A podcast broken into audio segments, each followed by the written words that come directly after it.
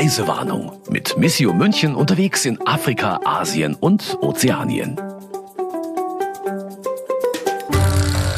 Hallo und herzlich willkommen zu unserer ersten echten Folge von Reisewarnung, dem Podcast, in dem Redakteure von Missio München von ihren Reisen in die Länder erzählen, in die sonst kaum jemand reist. Um genau so ein Land geht es heute, um Mali. Das liegt in Afrika und zwar ziemlich im Nordwesten. Dort war Christian Selper und heute erzählt er uns von dieser Reise. Hallo im Studio.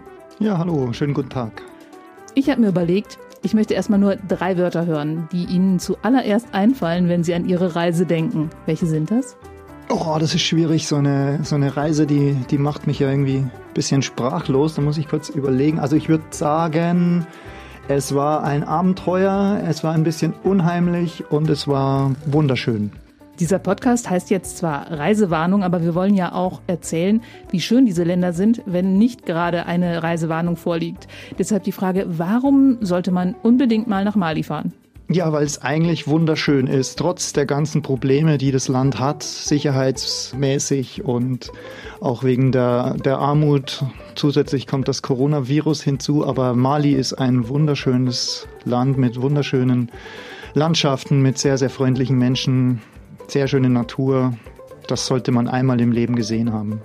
Ein Land mit vielen Facetten. Also Christian Selper wird darüber berichten und dabei hören wir auch, warum so viele Bayern in Mali leben und wie eine kleine Pfarrei im Süden des Landes zum Hoffnungsträger wird. Ich bin gespannt. Mali ist unser erstes Reiseziel in unserem Podcast Reisewarnung. Christian Selper war dort. Ein paar Infos zu Ihnen. Sie sind seit 2007 bei Missio. Was machen Sie da? Ich bin Redakteur bei unserer Zeitschrift Missio Magazin, die Zeitschrift, die vom Hilfswerk Missio in München herausgegeben wird. Sie erscheint alle zwei Monate und wir berichten über die Projektländer von Missio in Afrika, in Asien und im pazifischen Raum, in Ozeanien. Und als Redakteure der Zeitschrift haben wir die Gelegenheit, ungefähr einmal pro Jahr eines, zwei der Projektländer zu bereisen. Und vorher waren Sie Volontär beim IFP. Kennt jeder katholische Journalist. Für alle anderen, was ist das? Das IFP ist die katholische Journalistenschule hier in München. Da gab es ein Volontärsprogramm, gibt es immer noch. Das habe ich gemacht nach dem Studium zwei Jahre lang und war eine sehr gute Vorbereitung auf den Redakteursberuf, den ich hm. jetzt ausübe. Mit und, großer Freude. Und einmal im Jahr bereisen sie halt mehrere Länder. Cooler Job eigentlich. Aber das hat natürlich einen Hintergrund. Der Oktober ist nämlich der Monat der Weltmission und da sucht sich Missio immer einen Schwerpunkt. Und heuer ist das Westafrika. In welchen Ländern waren Sie jetzt äh, in diesem Jahr? Ich war im Senegal, in Mali und in Burkina Faso jeweils ungefähr eine Woche. Und es war Ende Januar bis Anfang Februar sozusagen gerade noch rechtzeitig, bevor wirklich die internationale Reisewarnung kam, bevor man wegen des Coronavirus nicht mehr in Länder wie Senegal, Mali und Burkina Faso reisen konnte. Mhm, Wäre wär quasi jetzt komplett unmöglich, oder? Momentan ist es unmöglich. Ich denke mal, in diesem Jahr werden wir keine solche Reise mehr machen können. Und da gibt es nämlich eine Reisewarnung. Richtig. Womit wir wieder beim Thema werden. Die man natürlich ernst nehmen soll. Trotz unseres ironischen Titels ist es natürlich so, dass man Reisewarnungen aufmerksam lesen sollte. Das machen wir auch, wenn wir unsere Reisen vorbereiten. Da genau. möchte ich gleich noch mal ein bisschen, bisschen intensiver drauf eingehen, auf die Reisewarnungen, die es auch abseits von Corona für Mali gibt. Aber vorher würde ich gerne das Land so ein ganz kleines bisschen vorstellen. Das ist ein Land, von dem ich bisher nur wusste, dass es in Afrika liegt und dass da irgendwas war mit Unruhen, Bürgerkrieg oder so. Deshalb würde ich vorschlagen, wir fangen einfach mal an mit so ein paar Fakten über das Land. Mali liegt in Westafrika und ist ein Binnenland südlich von Algerien. Es gibt zwei große Flüsse, den Niger und den Senegal. Das sind nämlich auch Flüsse, nicht nur Länder. Größe 1,24 Millionen Quadratkilometer, Deutschland 360.000 Quadratkilometer, also mehr als dreimal so groß wie Deutschland. In Mali leben knapp 19 Millionen Menschen, also weniger als ein Viertel der Einwohner Deutschlands. Und das macht eine Bevölkerungsdichte von 15 Einwohner pro Quadratkilometer. Zum Vergleich, in Deutschland leben 233 Einwohner auf einem Quadratkilometer. Die wichtigsten Wirtschaftszweige sind die Landwirtschaft, die Fischerei und der Bergbau. Dort gibt es nämlich Salz und Gold. Mali ist der drittgrößte Goldproduzent Afrikas. Ungefähr die Hälfte der Bevölkerung lebt allerdings unterhalb der Armutsgrenze. Die Landschaft Zwei Drittel des Landes sind von Wüste bedeckt, nämlich von der Sahara. Und damit gehört Mali zur Sahelzone. Im Südwesten ist es dagegen recht grün, wenn man auf das Satellitenfoto schaut. Das klingt nach einem Land, das richtig schön sein könnte. Ist es da schön? Ja, sehr. Wie sieht es da aus? Also was haben Sie so als erstes gesehen, als Sie da reingefahren sind? Sie sind ja reingefahren. Warum gefahren? Erzählen wir gleich nochmal. Als erstes habe ich ganz wenig gesehen, weil es dunkel war. Wir sind äh, mitten in der Nacht losgefahren im Senegal und per Bus nach Mali eingereist und kamen also früh, früh morgens an. Von daher war es noch sehr dunkel, was es sehr spannend gemacht hat, dann, als es Tag wurde, zu sehen, wo sind wir jetzt eigentlich. Und als wir dort erst im Südwesten waren, hatten wir den Senegal-Fluss überquert und man hat äh, Hügel und Berge gesehen, spärlich bewachsen. So eine schöne afrikanische Savannen-Sahel-Landschaft. Noch keine Wüste, sondern so halbtrocken, halb bewachsen. Also Wüste ist auch eher so im nördlichen Teil, oder? Genau, da waren wir dann auch später, ein paar Tage später. Und da ist es tatsächlich so, vor allem, weil wir das von oben gesehen haben, schöne Wüstenlandschaft. Der Podcast heißt Reisewarnung. Ich habe natürlich mal auf der Homepage des Auswärtigen Amtes nachgeschaut. Natürlich wird vor Reisen wegen Covid-19 gewarnt, aber da heißt es auch sinngemäß, vor Reisen in den Norden wird gewarnt, von Reisen in die übrigen Landesteile wird abgeraten. Und zum Thema Terrorismus heißt's, Anschläge sind überall in Mali jederzeit möglich. Insbesondere im Norden und im Zentrum Malis kommt es regelmäßig zu Anschlägen und militärischen Kampfhandlungen. In den nordöstlichen und zentralen Landesteilen sind Terrorgruppen aktiv. Jetzt sind Sie da einfach so mit dem Bus rein. War das besonders schlau? Im Nachhinein kann man sich vielleicht die Frage stellen, aber es, es war natürlich nicht so, dass wir das aus blanker Abenteuerlust so gemacht hatten, sondern natürlich schon vorher wussten, wie die Reisewarnungen aussehen für Mali und wir hatten eben versucht, das Risiko relativ klein zu halten. Und die Herausforderung war eben, erstens, wie kommen wir vom Senegal nach Mali. Da hätten wir natürlich auch fliegen können. Wir hätten dann aber mit dem Fahrzeug von Malis Hauptstadt Bamako in Richtung senegalesische Grenze fahren müssen, circa 800 Kilometer und ein paar Tage später wieder die gleiche Strecke zurück. Die Abwägung mhm. war also. Also Bamako liegt im Nordosten des Landes und sie hätten quasi werden vorgeflogen, also hin und zurück mehr oder weniger, ja, genau. weil der Südwesten von Mali an den Senegal angrenzt. Richtig. Und ähm, wir hatten da an der senegalesischen Grenze eben einen Projektpartner von Missio, einen katholischen Bischof, der uns erwartet hat. Und äh, ich habe es dann eben vor der Reise so eingeschätzt, das größere Risiko wäre, diese Strecke zweimal in Mali fahren zu müssen. Und so mussten wir das dann eben nur einmal machen. Das war immer noch sicherlich ein Risiko genug, aber dafür mussten wir eben vorher diese Nachtfahrt mit dem Bus in Kauf nehmen, was ein afrikanisches Abenteuer war, aber es reicht vielleicht auch einmal, das zu machen. Was war da los? Was, warum ist es ein Abenteuer gewesen? Es war eine. War das ein Linienbus, ein ganz normaler, oder was? Ja, genau. Man musste sich vorher ein Ticket kaufen und dann an einer Bushaltestelle letztlich warten, bis der Bus kommt. Ähm, und wie das öfter mal in Afrika so ist, stellt man die Frage, wann fährt er los und wann kommen wir in Mali an? Und die Menschen, die uns da geholfen haben, die haben das ganz ehrlich beantwortet. Also abends fährt er los und morgens um fünf ähm, werdet ihr in Mali sein. Und äh, so war es dann auch.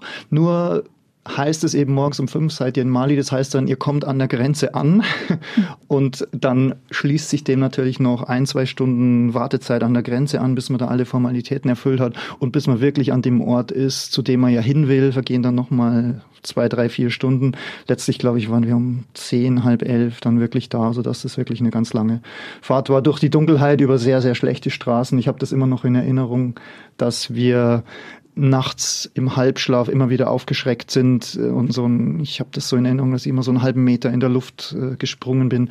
Aber mein Begleiter, der Fotografenkollege und ich ähm, hatten den Königsplatz wie früher im Schulbus hinten in der Mitte in der letzten Reihe. Da habe ich noch dran gedacht, das habe ich zu Hause eigentlich nie gehabt. Da saßen immer andere und jetzt in Mali durfte ich endlich mal hinten in der Mitte sitzen. Wahrscheinlich war der Platz frei, weil es da am meisten schaukelt. Das könnte sein und ich denke mir, ich hätte mich vorher bei Ihnen erkundigen sollen. Sie hätten mir den Tipp gegeben und das wäre sicherlich gut gewesen. Ich kann Ihnen nachher mal erzählen, wie ich ähm, durch Afrika gefahren bin und habe dann auch gelernt, warum der Platz frei und es war ein dicker, fetter, blauer Fleck im Spiel an einer ziemlich unangenehmen Körperstelle. Ähm, Sie waren zu zweit unterwegs.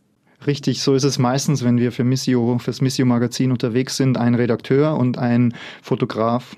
Und wir recherchieren gemeinsam die Projekte, die Reportagen. Und so war es auch diesmal. Und die Reisestrecken. Ja. Wir haben jetzt schon ganz viel erzählt, dass es irgendwie äh, nicht so gut ist, in den Norden zu reisen und im Süden ist es zwar nicht gut, aber okay. Warum ist das so? Was ist da der politische Hintergrund? Es gab im Jahr 2012 in Mali eine verstärkte Unabhängigkeitsbewegung, beziehungsweise hat es schon länger immer mal wieder äh, rumort. Also eben im Norden Mali sind die verschiedenen Tuareg Gruppen Tuareg-Völker beheimatet, die sich schon lange benachteiligt fühlen von der Zentralregierung. Und im Zuge des arabischen Frühlings, im Zuge der Unruhen auch in Libyen. Im Zuge dessen haben einige Tuareg-Bewegungen die Chance gesehen, einen unabhängigen Staat auszurufen, haben das auch gemacht, den Staat Azawad in Nordmali unabhängig zu machen. Relativ schnell wurde diese Bewegung gekapert, würde ich mal sagen, von islamistischen Terrorgruppen, Stichwort äh, Al-Qaida im Maghreb, Nordafrika und auch verbunden mit dem islamischen Staat, der so zur selben Zeit ungefähr seinen Aufstieg erlebt hat. Die haben das also für sich vereinnahmt und die, die Bedrohungslage war, dass diese islamistischen Gruppen auf ganz Mali sich ausbreiten. Und im Zuge dieser Krise hat sich vor allem Frankreich, die ehemalige Kolonialmacht, entschieden, Anfang 2013 militärisch einzugreifen und diesen Vormarsch der Islamisten zu stoppen. Der ist auch gestoppt worden, aber die Situation ist immer noch nicht befriedet. Es gibt zwar ein Friedensabkommen mit mehreren dieser Tuareg-Gruppen. Die Islamisten haben sich an dem Friedensprozess nicht beteiligt. Ähm, aber momentan ist eben die Situation, dass ja, dass eine Art von offiziellem Frieden herrscht, aber dieser Frieden ist täglich bedroht durch Anschläge von diversesten terroristischen Gruppen. Auch das steht ja in der Reisewarnung des Auswärtigen Amtes. Für Angehörige westlicher Staaten besteht ein erhebliches Risiko, Opfer von Entführungen und gezielten Anschlägen, aber auch von Landminen bzw. Sprengfallen zu werden, die es in diesen Landesteilen gibt. Und in ihrer Reportage im aktuellen Mission Magazin habe ich gelesen, dass 2019 das tödlichste Jahr für Zivilisten in Mali war. 450 Menschen sind bei Anschlägen und Überfällen ums Leben gekommen. Davon hat man hier nichts mitbekommen. Leider kriegt man wenig mit, weil die meisten Opfer einheimische Zivilisten sind und man muss es klipp und klar einfach sagen, dass das hierzulande keinen so, sogenannten Nachrichtenwert darstellt. Also man hört nur das davon. Das ist Alltag mehr oder weniger. Ja, ja, ja. Man hört nur davon, wenn ausländische Touristen Opfer werden, was mindestens genauso schlimm ist. Man kann nicht das eine mit dem anderen aufrechnen, aber Sie wissen, was ich meine. Ja.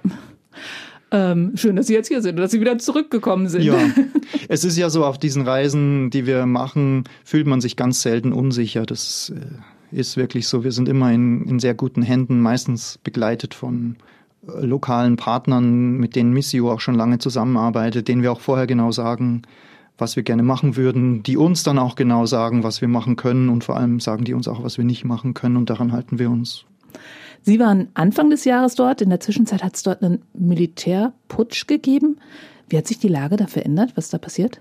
Ja, es war eigentlich so, dass über das ganze Jahr schon die Lage immer unruhiger noch geworden ist. Also die Unzufriedenheit in der Bevölkerung war so groß, dass Teile des einheimischen malischen Militärs die Chance ergriffen haben, für sich gesehen haben, die jetzige Regierung abzusetzen. Die haben den regierenden Präsidenten gefangen genommen und eingesperrt, solange bis er freiwillig zurückgetreten ist. Ähm, es ist kein Blut geflossen, aber ähm, es wurde ordentlich Druck ausgeübt auf den Präsidenten, so dass er für sich die Entscheidung getroffen hat, er muss die Macht abgeben. Also vorher gab es eine große äh, Unzufriedenheit, dann haben die ihn mehr oder weniger überzeugt, dass er zurücktreten möchte. Ähm, und das hat er dann auch getan. Wie ist die Lage dann jetzt dort? Unsere Kontaktleute sagen, die, die Lage ist vergleichsweise ruhig, aber das Land äh, befindet sich in einer tiefen Krise, also wirtschaftlich, äh, finanziell. Sie wissen nicht so genau, wie es jetzt weitergeht. Aber diese Militärregierung will keine Militärregierung bleiben, da soll es, glaube ich, Neuwahlen gehen. Es gibt ist einiges im Umbruch, aber ist, was macht das mit der terroristischen Lage? Die, glaube ich, ist unverändert gefährlich. Alleine durch den Machtwechsel ist die nicht geringer geworden. Im mhm. Gegenteil. Sie waren damals im Süden des Landes angekommen und Sie hatten da auch gleich einen Programmpunkt, sage ich mal. Sie haben da nämlich für eine Reportage recherchiert. Was ja, die ist bereits erschienen. Ah, okay. Anfang des Jahres oder im, äh, kurz nachdem wir zurück waren. Ähm, über Goldsucher in mehr oder weniger illegalen Minen und Minen. Das ist eigentlich eher sowas, was man sich bei uns dann vorstellt, wie ein Bergwerk, wie eine Anlage mit äh, Raupen und Baggern. Aber das ist dort ganz anders. Also dort sind illegale Minen, in dem, in dem sind einfach nur Löcher im Boden, die die Menschen sich selber graben, zum Teil von Hand, zum Teil mit Pickel und Schaufel, zum Teil mit kleineren Maschinen. Meistens im Umfeld von größeren offiziellen Bergwerken, weil diese Kleinschürfer einfach selber nach Gold suchen und sich da ein kleines Stück vom Reichtum erträumen. Also das heißt, da gibt es ganz offizielle Minen und drumherum buddeln die Leute einfach mal auf der Suche nach ihrem Glück. Ja, richtig. Die offiziellen Minen sind in Staatsbesitz? Nein. Die sind meistens mit einem kleinen Anteil im Staatsbesitz, aber im Wesentlichen sind es ausländische Konzerne, die die da die Hand drauf haben. In Mali sind es Konzerne aus Südafrika, aus Kanada, in vielen Ländern sind es auch chinesische äh, Konzerne, die dort aktiv sind. Was für Bilder sind Ihnen da am meisten so im Gedächtnis geblieben von diesem Termin? Also sowohl diese Goldlöcher, das heißt eben, dass man da an, auf dem sandigen Boden, Gelände sich bewegt und immer mal wieder im Boden tut sich ein Loch auf von, ich würde mal sagen, Durchmesser ein bis zwei Metern und man steht da manchmal ein paar Minuten davor, bis plötzlich ein Kopf sichtbar wird und, und jemand aus diesem Loch nach oben äh, klettert. Wie tief sind die Löcher denn dann? Die sind zwei Menschen tief auf jeden Fall mindestens, oder? 20, 30 Meter wurde Boah. uns gesagt und 20, 30 Meter senkrecht in die Tiefe und dann geht es spinnenförmig waagrecht in die Breite, wo die Leute das, die, das Erdreich herausschaufeln und graben und nach oben ziehen. Was man sich dann schnell vorstellen kann, dadurch, je mehr der Boden untergraben wird, umso gefährlicher ist es, dass die Stollen einstürzen und äh, die Leute lebendig begraben werden, was durchaus immer wieder vorkommt. Und das Zweite, was mir im Gedächtnis geblieben ist, wie wir dort überhaupt hingekommen sind. Wir, wir hatten einen Begleiter, den uns der Bischof vermittelt hatte, der dort auch aus einem Dorf selber war, der also die Gegend sehr, sehr gut kannte, der uns dann gesagt hat, morgen um die und die Uhrzeit treffen wir uns da und da und dann fahren wir da gemeinsam hin. Dann hatten wir da ein Fahrzeug und, und er hatte jemanden organisiert, der auf dem Moped uns vorausgefahren ist und es, die, die Wege wurden immer schmäler. Wir sind dann so in so ein durchs Gestrüpp, durch einen kleinen Wald gefahren und wie ein kleines Labyrinth und wir wussten eigentlich nicht mehr genau, wo wir jetzt dann eigentlich landen. Und plötzlich tat sich da ein Goldsucherplatz auf, wie ein, ja, ein Gewusel von, von Menschen, Männer, Frauen und Kinder, die dort auf der Suche nach Gold waren. Und nur weil wir einen Begleiter von vor Ort hatten, durften wir da auch bleiben und durften da auch dann uns bewegen, mit Menschen sprechen und Bilder machen. Wie funktioniert das dann, wenn Sie da so auf so einer Reportage sind? Weil Sie sagen gerade, wir hatten jemanden von vor Ort dabei, also der Kärnten wusste, wo man langfahren kann, ohne in Schlaglöchern zu versinken und ohne auf Minen möglicherweise auch zu treffen.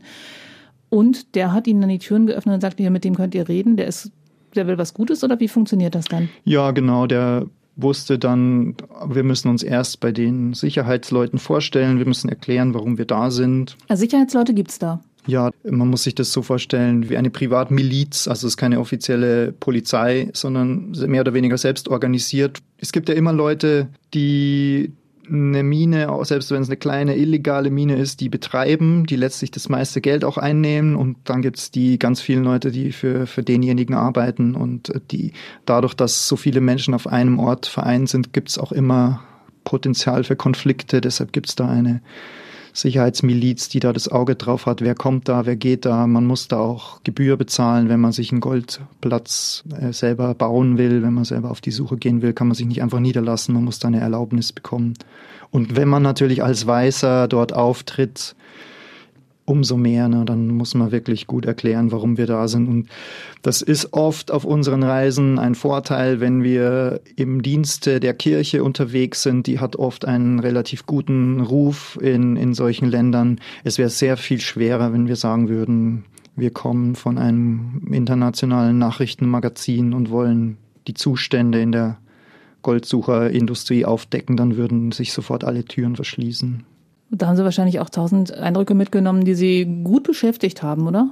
Richtig, ja. Das beschäftigt mich noch bis heute. Ich habe auch immer mal losen Kontakt zu einem der Goldsucher, den wir da interviewt hatten. Da hatten wir die Telefonnummer ausgetauscht ähm, und in Mali hat auch inzwischen jeder junge Mensch Handy und WhatsApp und man bekommt immer wieder Nachrichten. Echt? Ja. Ja witzig. Und was schreibt er so? Ich meine, was sind dann so die Nachrichten? Ja, die, die äh, wollen natürlich auch gerne Kontakt halten, wenn schon mal jemand aus äh, ja. Europa in der Nähe war und wie es bei WhatsApp oft ist, auch dass mhm. einfach nur Bilder weitergeleitet werden ja. mit einem. So, schau mal, heute habe ich was gefunden oder. Hm.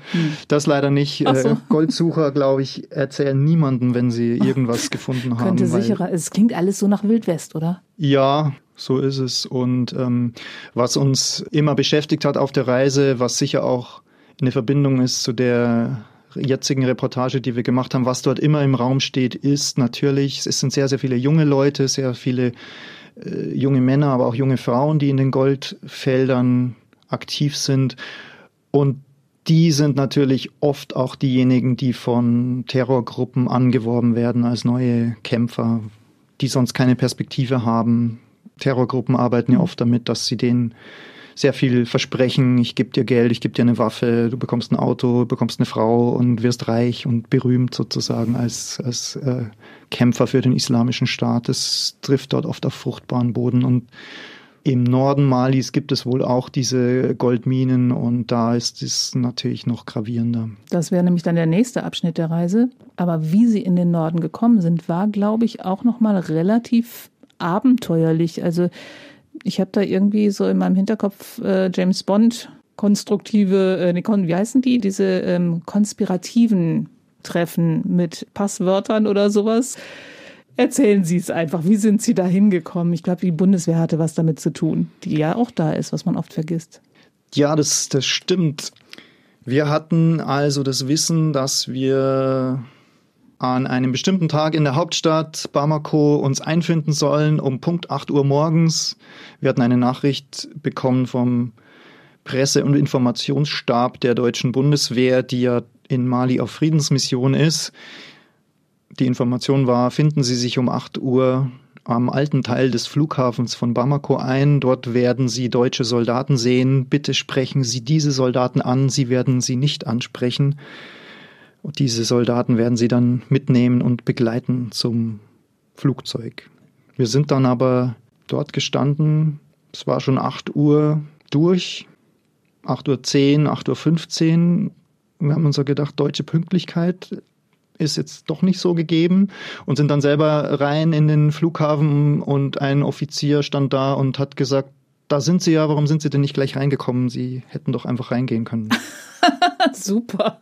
War es dann doch nicht ganz so unheimlich, wie es angekündigt war. Tausend deutsche Soldaten sind derzeit noch in Mali.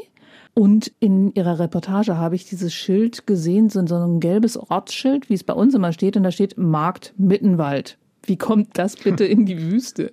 War, war, das schon im Norden oder war das noch im Süden? Ja, das ist, das ist dort im Norden in Mali. In der Nähe der Stadt Gao hat die Bundeswehr ihre, ich weiß immer nicht genau, wie man das eigentlich richtig bezeichnet, ihre Kaserne oder ihr Militärcamp, jedenfalls ihre, haben dort ihre Zelte aufgeschlagen, könnte man vielleicht sagen, als Teil der UN-Friedensmission MINUSMA, die dazu da ist, dazu dienen soll, den Frieden in Mali zu sichern, die Lage im Norden zu stabilisieren. Und ja, wie Sie gesagt haben, das deutsche Kontingent umfasst ungefähr 1000 Soldaten, wurde jetzt gerade vom Deutschen Bundestag verlängert, wechselt alle drei, vier Monate durch und es ist eben so, dass aus allen Teilen Deutschlands dort Menschen im Dienste der Bundeswehr tätig sind und jede Gruppe so ein bisschen ihren lokalen Patriotismus feiert, würde ich sagen. Das ist wahrscheinlich ganz menschlich, wenn man drei, vier Monate fern der Heimat in der Wüste ist, dass man sich da mit den Leuten abgibt, die man vielleicht von zu Hause kennt oder den eigenen Dialekt sprechen. Und es waren tatsächlich sehr, sehr viele Soldatinnen auch und Soldaten aus Süddeutschland, aus Bayern dort und die haben dort an einer Ecke ihr Mittenwaldschild aufgestellt. Ich habe auch noch ein anderes gesehen. Ich weiß es jetzt gerade nicht, was es war. Bad Reichenhall, glaube ich. Sie wollten sich auch tatsächlich anschauen, was die Bundeswehr dort macht. Ja, genau. Ähm, wir haben ja als Oberthema den, Blick darauf gerichtet, Frieden in Westafrika, Friedensarbeit in Westafrika, wo ist der Frieden bedroht durch Krieg und äh, Konflikt, durch Gewalt, durch islamistischen Terror, und dann dachten wir uns eben, wenn schon tausend deutsche Soldaten da sind, ohne dass das in der Öffentlichkeit allzu bekannt ist, würde ich sagen, lohnt es sich doch zu versuchen, drüber eine Reportage zu machen. Es auch fotografisch festzuhalten, wie sieht so ein Camp überhaupt aus? Was machen die Leute dort? Und vielleicht der Frage nachzuspüren, bringt es überhaupt irgendwas? Kann man Frieden schaffen mit Waffen? Kann es überhaupt gehen? Die haben Ihnen aber auch geholfen, den Weg zu sichern zu den Projekten, die Sie besuchen wollten. Und zwar haben Sie da was geschrieben von einer Drohne, die einen Busstau gefilmt hat. Das müssen Sie mir nochmal genau erzählen. Also das ist die Szene, die am Anfang der Reportage steht und die mir eine der Szenen ist, die mir am meisten in Erinnerung geblieben sind, weil mir das vorher nicht so ganz klar war, wie das eigentlich abläuft. Ich wusste schon, das ist ja das, was man immer mal hört, das machen die Deutschen dort in Afrika, Drohnenaufklärung, also aus der Luft mit äh, unbemannten Drohnen. Und dann sieht man das wirklich mal. Bilder aufzunehmen. Können Sie da zuschauen? Genau, das war so, dass wir innerhalb dieses Militärlagers in dem Bereich waren, in dem diese Drohnenaufklärung stattfindet. Das sind verschiedene Container, in die man da reingeht. Die sind stark gekühlt, weil es dort ähm, hochtechnisierte Computerserveranlagen gibt. Und da sitzen Offiziere vor Bildschirmen, auf denen Luftaufnahmen zu sehen sind von der Landschaft drumherum. Und die Bilder kommen eben von diesen unbemannten Fluggeräten. Die fliegen circa in fünf Kilometer Höhe, also 5000 Meter über dem Boden, können aber trotzdem relativ gute Bilder aufnehmen, so dass man eben dort dann sehen kann auf diesen Bildschirmen, was sich da abspielt am Alltagsleben. Und wussten Sie, dass die tatsächlich ihre Strecke dann checken oder was? Oder haben Sie einfach mal geschaut, was die da so machen? Ja, genau. Wir haben erstmal einfach gesehen, was dort deren Arbeit ist. Das hat erstmal unsere Strecke gar nicht betroffen, sondern einfach nur zu sehen, wie funktioniert, wie funktioniert das so? Genau. Aufklärung.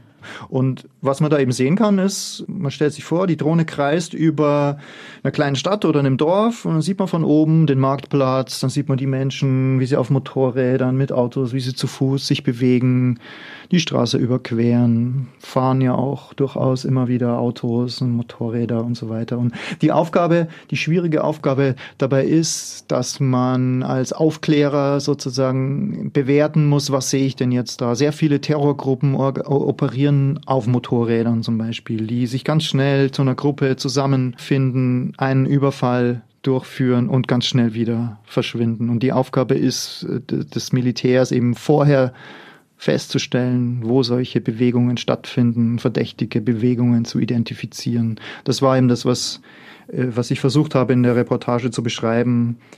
Mehrere Offiziere sitzen zusammen, die dann plötzlich einen, einen Bus gesehen haben von oben, der angehalten hat an der Stelle und sie wollten das genauer beobachten. Was sehen Sie jetzt da? Ist es ungewöhnlich? Hält der Bus, weil er halten muss oder weil er aufgehalten wird oder weil noch was anderes dahinter steckt sozusagen? Was war es dann? Ähm, es hat sich dann paar Minuten lang eine Diskussion entsponnen zwischen den Militärs, die das versucht haben zu bewerten und sie sind dann zu dem Schluss gekommen, haben sie dann auch in ihren Bericht geschrieben, normales Alltagsleben.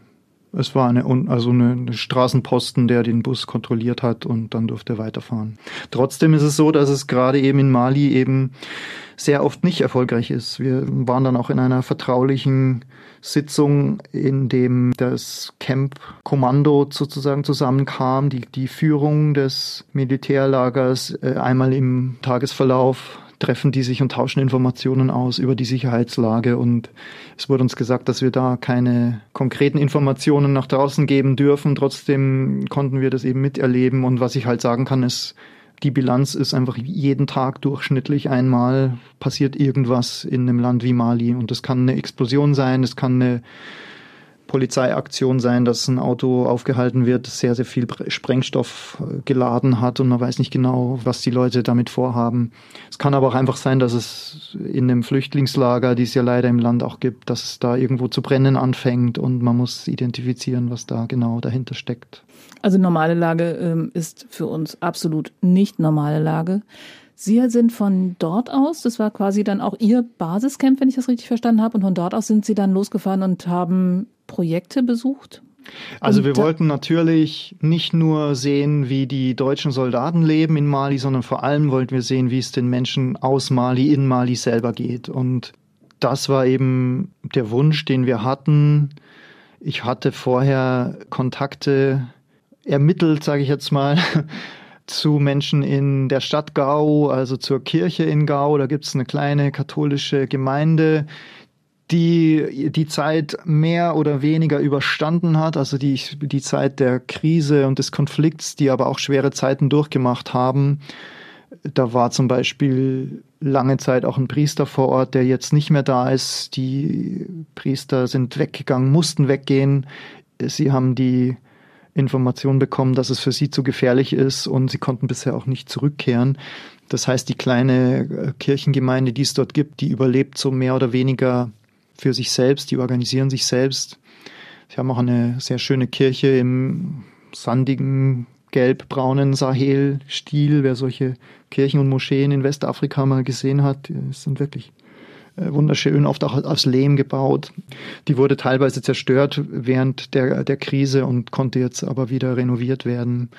Und ich hatte eben im Vorfeld versucht, das so zu organisieren, dass wir dort hingehen können, dass wir dort äh, Menschen treffen können, die uns erklären können, wie ihre Lage ist. Wie das tatsächliche normale Leben aussieht. Genau. Und was, wen haben Sie da getroffen? Normalerweise ist es so, dass wir ähm, uns auf solchen Reisen relativ frei bewegen können, vorher ausmachen, da und da würden wir gerne hin und jemand begleitet uns. Diesmal war das natürlich äh, schwieriger. Also ich, ich hatte versucht, jemanden von dieser Kirchengemeinde zu treffen. Ich wusste auch, dass es da eine katholische Schule gibt. Dachten wir, das wäre doch schön, wenn wir die Gelegenheit hätten, die zu besuchen. Und ich wusste auch, dass ein Projekt dort besteht, in dem jungen Migranten geholfen wird, also Migranten, Menschen, die versuchen, Mali zu durchqueren, die Sahara zu durchqueren und äh, übers Mittelmeer nach Europa zu kommen und die ganz oft entweder dort stranden oder die weitergekommen sind nach mhm. Algerien, nach Libyen und dann aber zurückgeschickt werden. Also quasi von weiter im Süden Afrikas dort hängen bleiben. Richtig, ja. Und? Ja, das waren drei Wünsche, die ich hatte. Genau. Zwei von drei haben geklappt. Okay, Zwei also das äh, Camp mit den Migranten hat nicht geklappt, weil jemand gesagt hat, das ist so gefährlich, dass ihr dahin fahrt. Ja, das, äh, das ist ein, ein kleines Haus, äh, ein Zentrum, habe ich zumindest auf Bildern gesehen, in dem den Menschen mit Nahrungsmitteln geholfen wird, mit Informationen auch, in dem sie übernachten können. In Mali gibt es zum Beispiel ein Gesetz, dass jeder eine Übernachtungsmöglichkeit für die Nacht nachweisen können muss auf Nachfrage. Und das ist gerade bei Migranten oft das Problem, dass die da auf der Durchreise sind und nicht genau wissen, wo können sie schlafen und äh, deshalb immer mal wieder äh, es vorkommt, dass die ins äh, Gefängnis geworfen werden. Da hatte ich den Kontakt zu dem Leiter des Zentrums und wir hatten versucht, ihn zu treffen, aber wir durften aus Sicherheitsgründen nicht dorthin. Das wurde als zu gefährlich eingestuft. Aber in der Pfarrei waren Sie und in der Schule waren Sie was wollen wir zuerst machen? Die Schule war, glaube ich, ziemlich spannend, weil Sie haben geschrieben, die hat seit 1991 noch kein durchgehendes Schuljahr gehabt. Ähm, also wenn ich jetzt an dieses Schuljahr denke, wir jammern jetzt wegen ein paar Monaten, da ist es jedes Jahr so scheinbar. Ja, also ähm, dazu muss man sagen, allgemein ist es das Problem in Mali, dass seit 1991, also seit die damals langjährige Militärherrschaft ersetzt wurde durch eine demokratische Regierung 1991. Seitdem gibt es eine demokratisch gewählte Regierung in Mali. Ist es nie gelungen, das staatliche Schulsystem so aufrecht zu erhalten, dass die staatlichen Schulen das ganze Jahr über unterrichten können. Und es liegt im Wesentlichen daran, dass es immer mal im Schuljahr an den Punkt gelangt, dass die Lehrer sagen, wir haben jetzt seit so und so vielen Wochen, seit so und so vielen Monaten kein Geld bekommen, wir streiken jetzt und dann fällt der Unterricht aus. Das ist ganz häufig der Fall und tatsächlich wohl bei den staatlichen Schulen bisher jedes Jahr noch irgendwann so gewesen. Die katholische Schule in Gao, die wurde in den 50er Jahren von, von der katholischen Kirche gegründet. Das ist also in dem Sinn eine Privatschule, die zwar mit dem Staat zusammenarbeitet, die also von diesen Streikmaßnahmen dann ähm, weniger betroffen ist, weil dies dann meistens schaffen, dass die, die Lehrer doch bezahlt werden und dass die auch ihren, ihren Dienst tun. Aber ah, trotzdem scheinen sie ja jedes Jahr ein Problem zu haben. Genau, die hatten das gravierende Problem in Gao, dass sie auch von Islamisten angegriffen wurden. Ein Schulgelände ist, ist für so eine Gruppe ein gefundener Ort, weil es dort intakte Gebäude gibt, weil es dort fließendes Wasser gibt, weil es dort Strom gibt, weil es dort viele Räumlichkeiten gibt, Klassenzimmer, in denen man sich einquartieren kann. Und das haben die auch dort gemacht. Also die haben praktisch die Schule als Art, jetzt sage ich wieder, ja, wie ein Militärlager, wie eine Kaserne benutzt. Also ein mhm. eine Basis, von der aus sie versucht haben, die Stadt Gao zu kontrollieren.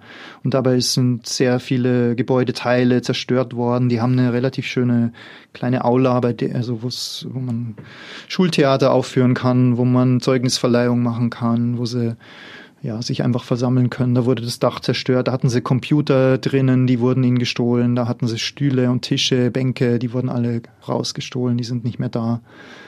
Und so konnte der Unterricht eine ganze Weile, ich weiß jetzt nicht mehr genau wie lange, aber eine konnte eine ganze Weile nicht, konnte, konnte nicht unterrichtet werden in der Schule von Gau. Und die gute Nachricht ist einfach, und das haben wir vor Ort gesehen, die Schule ist jetzt wieder in Betrieb, die Kinder gehen wieder dorthin und ja, das war ein ganz eindrückliches Zeichen, dass es doch immer wieder Grund zur Hoffnung gibt. Also wenn die Schule voll ist, wenn die Kinder in die Schule gehen, dann sieht schon mal nicht so schlecht aus. Aber die war tatsächlich auch wegen Corona dieses Jahr geschlossen. Ja, ich bin in Kontakt geblieben mit ähm, einem der beiden Schulleiter. Ein Schulleiter, der uns dort. Ach, richtig, Sie waren ja im Januar da, da ja. war das ja noch überhaupt kein Thema. Richtig.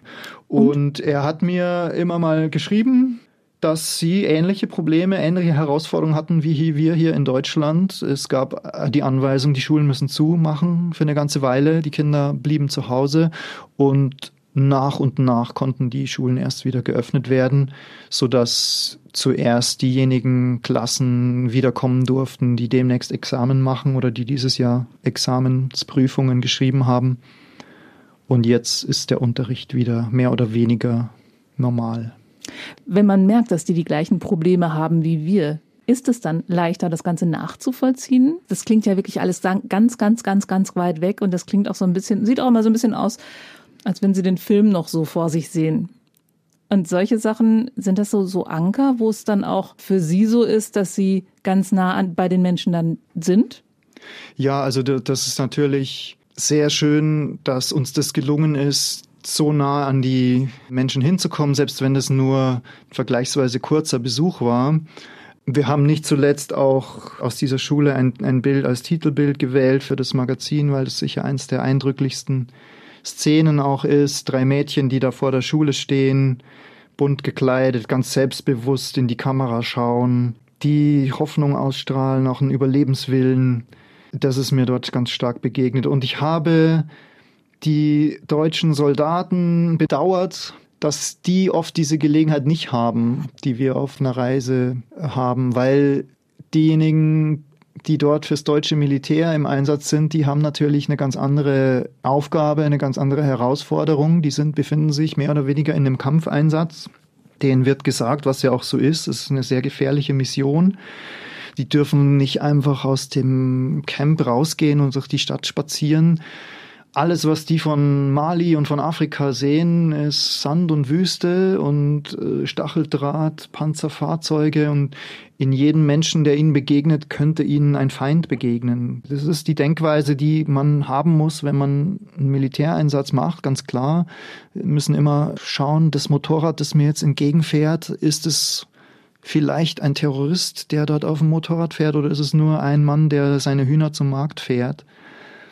Und das eigentliche Afrika, das eigentliche Mali, das so wunderschön bunt und farbig ist und äh, voller lebenslustiger, äh, freundlicher Menschen, das bleibt denen ganz oft verborgen. Das ist wirklich schade. Vor allen Dingen diese Menschen lernen sie ja gar nicht kennen. Richtig. Weil ja. jeder Mensch eigentlich eher als Bedrohung wahrgenommen wird. Ja. ja, schade. Sie hatten ja drei Wünsche am Anfang erzählt. Ja. Die Migranten durften sie nicht besuchen aus Sicherheitsgründen. In der Schule waren sie, das war schon mal so ein Hoffnungsschimmer. Und sie waren in einer Pfarrei, das war Wunsch Nummer drei, der auch erfüllt wurde. Wie war es denn da? Das war eigentlich gleich nebenan. Ähm, Schule und Kirche sind nebeneinander. Da haben zwei weitere Leute auf uns gewartet. Die haben einfach kurz beschrieben, wie sie die Lage wahrnehmen, dass sie einerseits äh, ja versuchen, selber gut zu überleben, dass sie natürlich als Christen sich doch auch immer wieder bedroht fühlen mit einer gar nicht so konkreten Bedrohungslage. Einer der beiden hat es so beschrieben, immer mal wieder fährt jemand vorbei an dem Kirchengelände auf dem Motorrad, hält kurz an, guckt so ein bisschen und sie dann einfach nicht wissen, ist es nur jemand, der mal schauen will, aha, die Kirche ist renoviert worden, schön geworden, oder ob das jemand ist, der eben da was anderes im Sinn hat, der auskundschaftet, wer geht da ein und aus, wann mhm. ist da jemand da, wann ist niemand da. Das wissen die einfach nicht. Und das ist aber so eine Art von Bedrohung, die das Leben nicht leichter macht für die Menschen dort. Und trotzdem gelingt es denen, sich selber zu organisieren, ihr Leben zu leben und zu überleben. Und so ein bisschen Hoffnung da wahrscheinlich auch zu verbreiten, wenn Sie sagen, die Schule funktioniert, die Menschen schicken ihre Kinder dorthin. Ja. Also zwei von drei Wünschen erfüllt. Ja, und als kleines Trostpflaster sozusagen hat sich noch eine dritte ganz spannende Begegnung ergeben, nämlich an einem der nächsten Tage hatten wir die Gelegenheit, sogar noch weiter hinauszufahren, also aus der Stadt Gau hinaus in zwei Dörfer, in eine ganz kleine Siedlung, so an einem Flussausläufer des Niger. Und dort sollte, wie es im Programm hieß, die Übergabe von landwirtschaftlichen Großgerät stattfinden. Mhm. Da habe ich mich erstmal gefragt, landwirtschaftliches Großgerät, das ist wahrscheinlich eine bürokratische Formulierung, aber wie sicher die meisten schon erraten haben, versteckt sich dahinter ein Traktor, zwei Traktoren sogar und mehrere Anhänger und eine Reismühle und so weiter. Und das äh, war ein Projekt der Bundesrepublik Deutschland, also der ah, okay. bundesdeutschen Entwicklungshilfe, die dort auch aktiv ist und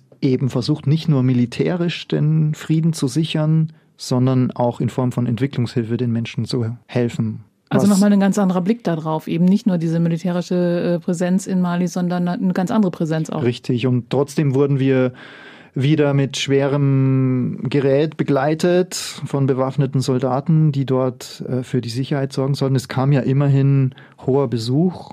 Die beiden Bürgermeister des Dorfes waren da und sogar die stellvertretende deutsche Botschafterin, die normalerweise in der Hauptstadt Bamako ist. Was erzählt die dann so dazu? Hiermit übergebe ich feierlich und ich schmeiß eine Flasche Sekt rein? Nein, Quatsch. Ja, das fand ich eben ganz spannend und, und liebenswert irgendwie. Also wie ich vorher gesagt habe, die, die Deutschen wollen es dann halt richtig gut machen. Die wollen dann so gut wie möglich im Ausland auftreten. Deshalb hat die vorher sich, habe ich so mitgelauscht, sich bei den Gastgebern erkundigt. Also wie heißt denn das Wort Danke auf eure Sprache. Das hat sie dann einfließen lassen, um da das Eis zu brechen. Und was ich sehr beeindruckend fand, die hat einfach ganz lebensnah erzählt. Äh, mein Name ist Katharina Ziegler. Ich bin aus Niederbayern auf einem Bauernhof aufgewachsen. Also ich bin die Tochter einer Bauersfamilie. Ich weiß genau, wie das ist zu Hause. Wenn die Ernte schlecht ist, dann könnte es eben sein, dass zu wenig Essen da ist. Und ja, das hat wirklich Eindruck gemacht. Da wussten die Leute, das ist jemand, die sich auskennt und äh, ja, die nicht einfach nur irgendwas erzählt, wir stehen fest an eurer Seite, wird ja bei sowas auch gesagt, aber eben so ganz lebensnah den Menschen Mut zugesprochen hat. Hat mir sehr gut gefallen. Ist leider bei der Reportage aus Platzgründen herausgefallen. Umso schöner ist es, dass es im Podcast die Gelegenheit genau, gibt. Genau, da haben wir ja ein Open End. Richtig. Aber ich hatte ursprünglich verstanden, dass in dieser Pfarrei auch eine Friedenskonferenz zwischen Muslimen und Christen stattfinden sollte. Aber das war schon im Süden. Ja. Und da haben sie Jonas Dembele getroffen ja, ja. und der ist nicht verwandt und nicht verschwägert mit Usman Dembele vom FC Barcelona und vorher irgendwann mal Borussia Dortmund. Wobei der Vater von Usman Dembele kommt aus Mali, habe ich herausgefunden. Ja, dann könnte durchaus eine Verwandtschaft bestehen. Wer weiß. Habe ich gar nicht nachgefragt. Ne? Ja, hätte ich natürlich Aber das war, lag getan. vielleicht daran, dass diesmal nicht der Fotografenkollege dabei war, der ein großer Borussia Dortmund-Fan ist, der sich über Usman Dembele immer geärgert hat, dass er nicht mehr spielen und Zum trainieren Training wollte. erschienen ist, nicht? Richtig. Aber es gab eine Verbindung, äh, weil äh, der Sohn des jetzigen Kollegen Fotografen, der dabei war, auch Jonas heißt. Deshalb haben die beiden sich sehr gut verstanden. Bischof Ah, okay. Jonas und Bei dem anderen Fotografen hätte es vielleicht gestörte Schwingungen gegeben. vielleicht. Also Jonas Dembele ist Vorsitzender der Bischofskonferenz von Mali. Und ihn haben sie getroffen. Von dort aus waren sie eben auch zu diesem Goldminen gegangen. Der hatte ihnen geholfen, die weitere Reiseroute ähm, festzulegen. Und der ist Organisator eben dieses Friedensgipfels. Ja, also der ist vor allem einer, der sich sehr engagiert im Dialog der Religionen und der auch die Lage sehr gut einschätzt. Ich habe ihn ja in der Reportage auch zitiert, um seine Sicht auf einen internationalen Militäreinsatz äh, geben zu lassen, der sehr genau weiß, dass Mali als Land ohne ausländische Hilfe verloren gewesen wäre, gerade als diese erste große terroristische Offensive stattgefunden hat, der aber auch ganz klar gesagt hat, das, was sehr, sehr viele Leute sagen und was eine Mehrheitsmeinung wohl auch im Land gerade unter der jungen Bevölkerung auch ist, am Anfang habt ihr diese Terroristen so schnell aufhalten können und jetzt seid ihr jahrelang hier. Tausende Soldaten sind hier im Land und trotzdem ist die Lage immer noch so unsicher. Also warum gelingt es euch denn nicht, diese Gegner dort zu bekämpfen? Das ist ganz oft dann auch verbunden mit äh, einer Art von Verschwörungstheorie, die sehr viele junge Leute auch haben, die dann sagen, ja, die Franzosen, die Europäer insgesamt, die wollen uns ja sowieso nur unterdrücken, die wollen nur unsere Goldfelder ausbeuten, die wollen ähm, Migranten abwehren, die sonst durch die Sahara kommen würden. Und das schwingt dann alles mit. Und was einer wie Bischof Jonas ganz gut kann, als Vertreter der katholischen Kirche, die zwar in der Minderheit ist, aber eine sehr wichtige Rolle im Land hat, die können sehr gut zusammenarbeiten mit Vertretern der verschiedenen islamischen Gemeinden, weil nämlich der Islam gerade in Westafrika traditionell ein sehr angenehmer, toleranter Islam ist, die äh, ebenso lange oder länger verwurzelt sind im Land als das Christentum, die aber immer schon äh, gut zusammengelebt haben, weil es äh, in Dörfern gemischte Familien gibt, die Menschen gemeinsam auf dem Feld arbeiten, untereinander auch äh, heiraten. Es gibt in Westafrika sehr viele gemischte Ehen, also wo der Mann Muslim ist, die Frau Christin oder auch andersrum. Und gerade in, in der Stadt Kai, in der Bischof Jonas lebt, an der Grenze zum Senegal, kommt es regelmäßig zum Austausch zwischen den Religionen. Und an einer durften wir auch dabei sein. Und das ist mir sehr eindrücklich im Gedächtnis geblieben, weil es keine, ich würde mal sagen, zehn Minuten oder Viertelstunde gedauert hat, dass die Sprache auf diese Krise im Land gekommen ist und alle Teilnehmer, egal ob es Christen, Muslime waren, egal ob Priester, Imam, ob Ordensschwester, ob äh, Leute, die einfach aus der Nachbarschaft da waren, alle waren sich ganz schnell einig, dass diese Krise ganz wenig eigentlich mit religiösen Unterschieden zu tun hat, sondern dass verschiedenste Gruppen versuchen, die Menschen gegeneinander auszuspielen und daraus Profit zu ziehen. Und dass im Prinzip nicht die Religion die Ursache ist, sondern missbraucht wird? Ja, ganz genau. Es gibt sehr viele Gruppen, die von Waffenhandel leben, die von Drogenschmuggel leben, mhm. die diese Routen durch die Sahara nutzen und sich natürlich bedroht fühlen, wenn die eine Gruppe da einen Weg abschneidet, kann, können die ihre Ware da nicht mehr durchbringen. Gleichzeitig gibt es einen ganz langen Konflikt in der Region zwischen Menschen, die Kuhherden durch die Sahellandschaft treiben und oftmals die Felder niedertrampeln aus Versehen, aber weil sie auch keine andere Route haben, die Felder niedertrampeln von Ackerbauern, die, die dort versuchen, äh, Gemüse und Getreide anzupflanzen. Und, und das führt immer wieder zu Konflikten. Das ist, wird auch durch den Klimawandel ausgelöst. Ähm, und diese Konflikte, die schon ganz lange bestehen, die sich immer wieder verschärfen, die werden oft dann instrumentalisiert von verschiedenen Gruppen, um die einen gegen die anderen auszuspielen. Und auf diesen Konferenzen oder auf diesen Zusammenkünften der Religionen hatten Sie das Gefühl, da kann man einer Lösung des Konflikts oder zumindest einem Frieden näher kommen dadurch? Können die Religionen da helfen? Da bin ich ziemlich fest davon überzeugt und zwar deswegen, weil die verschiedenen Führungspersönlichkeiten der einzelnen Religionsgruppen die Chance haben, die Menschen in den kleinsten Dörfern zu erreichen. Auf die wird einfach gehört. Das ist ganz was anderes, als wenn der Staatspräsident im Fernsehen irgendwas sagt, dann wird es halt gesagt, aber man muss ja die Menschen wirklich überall erreichen. Und je mehr in den kleinsten Orten die Menschen gut zusammenleben können, umso größer ist die Wahrscheinlichkeit, dass es eine Hoffnung auf Frieden gibt.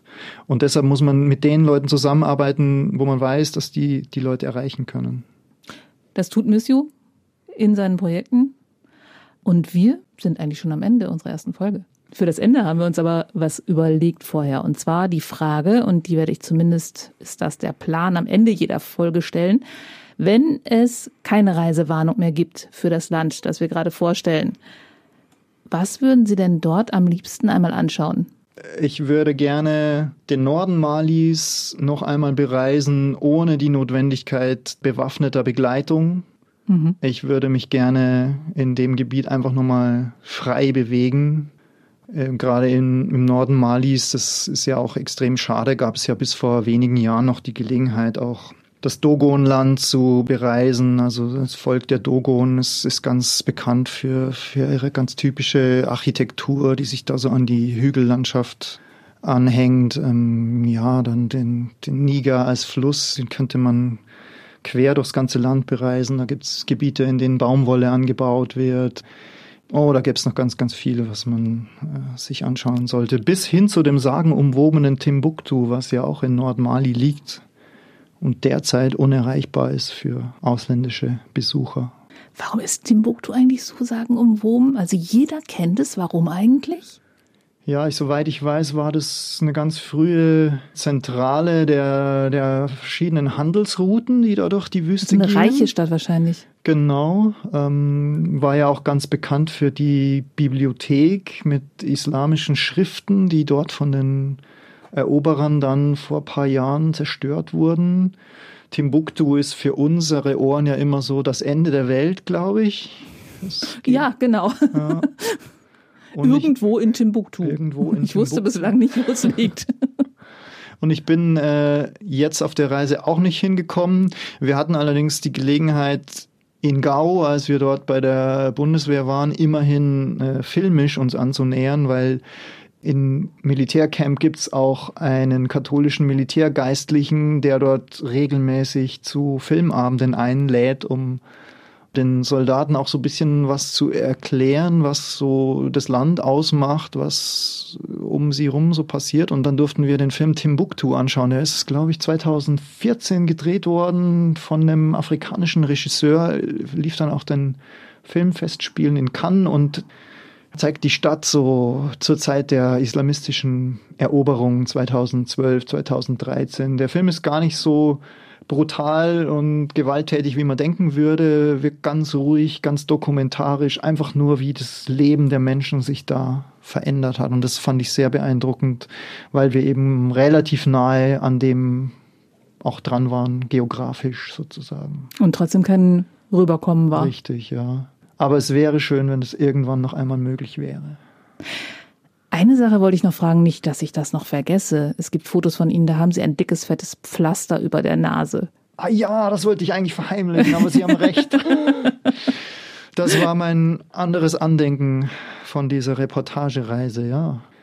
Ich bin sehr unruhig äh, gewesen nachts. Ich konnte sehr schlecht schlafen auf der gesamten Reise, aber besonders als wir da in diesem Gebiet waren und habe diverse Albträume gehabt und bin einfach eines Nachts im Halbschlaf wohl aus dem Bett gestürzt und haben mir die Nase aufgeschlagen. Musste verarztet werden, kam mit einem dicken Pflaster nach Hause und habe immer noch eine kleine Narbe hier. Ich habe es mir auch andererseits äh, erklärt, vielleicht das Malariamittel, das wir einnehmen mussten auf der Reise, hat diverse Nebenwirkungen. Da kann es auch zu Albträumen kommen, aber der Bundeswehr-Sanitäter dort hat gesagt, es liegt wahrscheinlich einfach an den vielen Eindrücken auf der Reise. Und ich muss natürlich schon zugeben, ähm, gerade bevor wir in die Region Gao kamen, habe ich schon, war ich schon sehr aufgeregt oder auch nervös, was uns da wirklich erwarten würde. Wenn man dann vor Ort ist und gut begleitet ist, ist alles immer viel, viel besser. Das ist ja auch das Schöne an der Reise. Je näher man irgendwo ist, umso einfacher ist alles. Aus der Ferne ist oft alles viel, viel äh, gefährlicher oder viel schlimmer. Aber wenn man sich genau anschaut, wenn man sich darauf einlässt, ist alles ganz gut. Und das Schöne ist, ähm, wenn ich hier so an meine Nase fasse, merke ich, dass diese Narbe langsam verheilt. Ist kaum noch zu sehen und äh, ja, vielleicht heilen auch Narben des Krieges mal wieder aus und alles ist wieder gut. Wäre ein schönes Bild. Also alles, was man sich mal aus der Nähe angeschaut hat, ist bei näherem Hinsehen vielleicht gar nicht mehr ganz so gefährlich. Christian Selper, schön, dass Sie es uns näher gebracht haben. Nachzulesen ist das alles im Missio Magazin und wenn Sie einfach nur mal reinschnuppern möchten, das gibt's natürlich auch online unter missio.com und da gibt's natürlich auch jede Menge Geschichten, die er uns heute erzählt hat. Wir bedanken uns fürs Zuhören. In der nächsten Folge von Reisewarnung geht's übrigens nach Niger. Ich freue mich schon drauf. Bis dahin machen Sie's gut, Ihre Brigitte Strauß. Das war Reisewarnung mit Missio München unterwegs in Afrika, Asien und Ozeanien. Ein Podcast von Missio München, produziert vom katholischen Medienhaus St. Michaelsbund.